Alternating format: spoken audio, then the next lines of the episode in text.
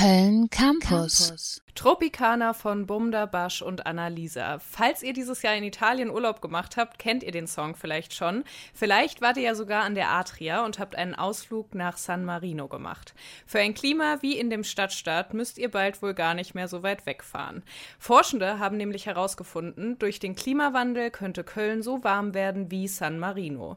Welche Folgen das hier für uns in Köln hat, damit hat sich mein Kollege Florian Krupka beschäftigt. Florian, dieses Jahr hatten wir in Köln ja schon 22 22 Hitzetage, also Tage mit über 30 Grad. Mit wie viel mehr Hitze müssen wir zukünftig in Köln rechnen? Also tatsächlich setzt sich mit diesen 22 Hitzetagen schon ein Trend fort. Früher gab es nämlich viel weniger heiße Tage.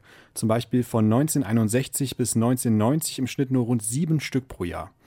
Über das Thema Hitze habe ich auch mit Nils Eingrüber gesprochen. Der ist wissenschaftlicher Mitarbeiter am Geografischen Institut der Uni Köln und der erforscht gerade im MOMIX-Projekt, wie sich die Kölner Südstadt an den Klimawandel anpassen kann. Und laut ihm müssen wir uns auf mehr Hitze in Köln einstellen. Bezug auf Temperatur, also in Bezug auf Hitze, äh, ist es so, dass in den Klimaprojektionen davon auszugehen ist. Sie kennen ja dieses 1,5 Grad Ziel bzw. 2 Grad Ziel, dass hier in der Stadt selbst äh, sogar 2,5 bis 3,5 Grad Erwärmung zu erwarten sind. Und besonders hart trifft das Menschen, die in Hitzeinseln von Köln leben, also Bereiche, die sich besonders stark aufheizen. Eine Studie vom Landesamt für Natur, Umwelt und Verbraucherschutz ist, was die Zahl der Hitzetage angeht, auch nicht besonders optimistisch. 2050 könnte es in Köln jährlich bis zu 37 heiße Tage geben. Dadurch kommt es wohl auch zu mehr Todesfällen durch Hitze in Köln.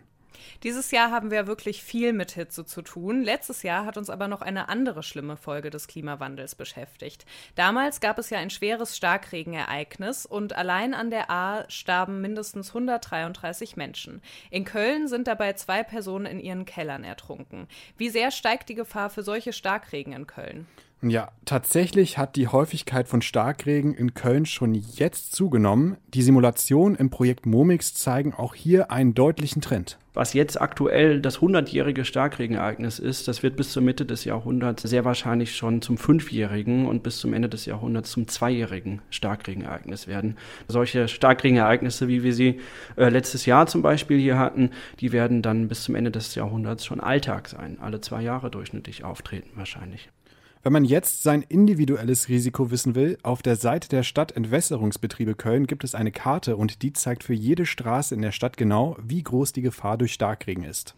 Wir haben mit Starkregen und Hitze gerade ja hauptsächlich über die Extremwetterfolgen in Köln gesprochen, aber der Klimawandel hat auch Einfluss auf die Tiere und Pflanzen in der Stadt. Was wird sich da verändern? Da hat eine Studie der Uni Hamburg ergeben, dass es 2060 bis zu 30 problematische invasive Arten in Köln geben könnte. Also Arten, Arten, die eigentlich woanders heimisch sind und die könnten die biologische Vielfalt oder die Gesundheit gefährden. Besonders gefährlich ist da die Tigermücke. Die überträgt nämlich Tropenkrankheiten wie das Denguefieber und laut Daten vom EU-Programm Copernicus könnte Köln schon in den 2030er Jahren Risikogebiet für das Denguefieber werden. In Köln gibt es also eine ganze Reihe konkreter Bedrohungen durch den Klimawandel. Wie können wir uns denn in der Stadt besser daran anpassen? Also es gibt schon ein paar Möglichkeiten, die das Klima für uns in der Stadt erträglicher machen können. Einige davon erprobt Nils Eingrüber derzeit im Momix-Projekt. Das können also einfache Grünflächen sein oder urbane Gewässer, aber auch Maßnahmen, äh, die zum Beispiel Flächenversiegelung reduzieren. Genauso ist Beschattung ein wichtiger Effekt und auch helle Oberflächen, also weiße Dachflächen zum Beispiel, Fassadenbegrünung, Dachbegrünung, also sehr viele strukturelle Maßnahmen. Und neben diesen strukturellen Maßnahmen lohnt es sich auch noch auf andere Städte zu gucken. In Paris gibt es zum Beispiel eine App und die sagt einem, wo der nächste kühle Zufluchtsort ist ist. Solche Kleinigkeiten können das Leben im Klimawandel auch hier deutlich erträglicher machen. Florian, danke für die vielen Erkenntnisse zum Thema Klimawandel in Köln. www.kölncampus.com www